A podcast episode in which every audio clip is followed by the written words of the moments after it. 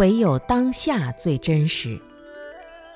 对于一个没有信仰、只停留在物质和情感生活中的人来说，只要他能够安下心来，静静地感受当下，也就能找到这个快乐的根源。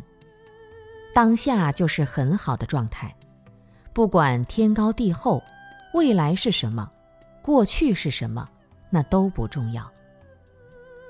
我们应该如何依靠情感和思想来获得快乐呢？这是一门很深的学问。古今中外的所有成就者，包括文学家、哲学家、科学家、艺术家，实际上更注重的是一种精神上的愉悦。一个科学家，他可以穿得破破烂烂，吃得很简单，但是当他攻破了一个难题的时候，他精神上的愉悦是别人无法想象的。有些没有文化的人，思想比较单纯，他的感情往往只停留在物质上。比如说，家里一头猪死了，或者种的菜被人偷了，他会痛苦；家里人生病了需要花钱，他也会痛苦。只有一切平安无事，他才快乐。我曾经见过一个二十岁的小伙子，他说要到深山里去，只吃树叶、喝泉水，其他什么都不需要，因为他曾经有过二十天可以什么都不吃，而把心安在那里的经历。他说那段时间里没有欲望和所求，也不想什么，也没有仇恨谁，内心里感受到的是一种持续的快乐。我觉得这个人是有禅的体验的。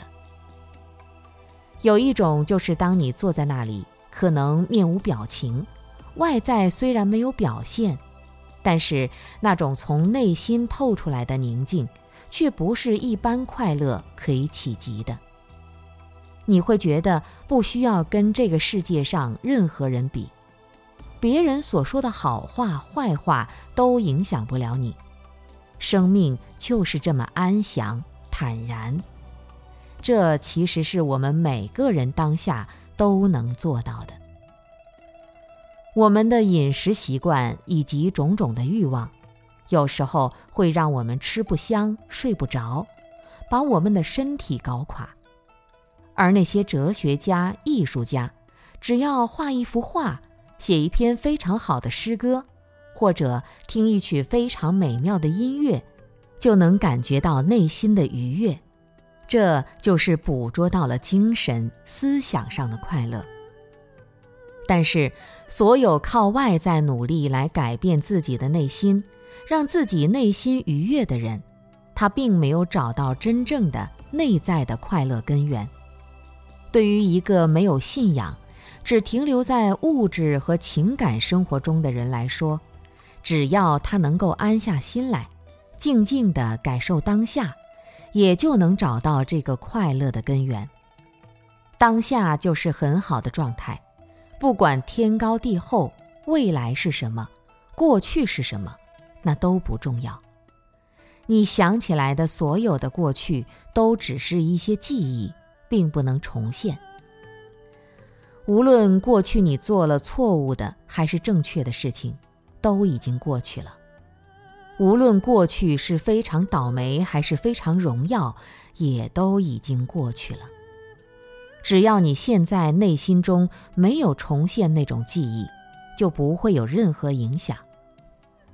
同样，未来的事情无穷无尽，还没有到来，也不可能真正的到来。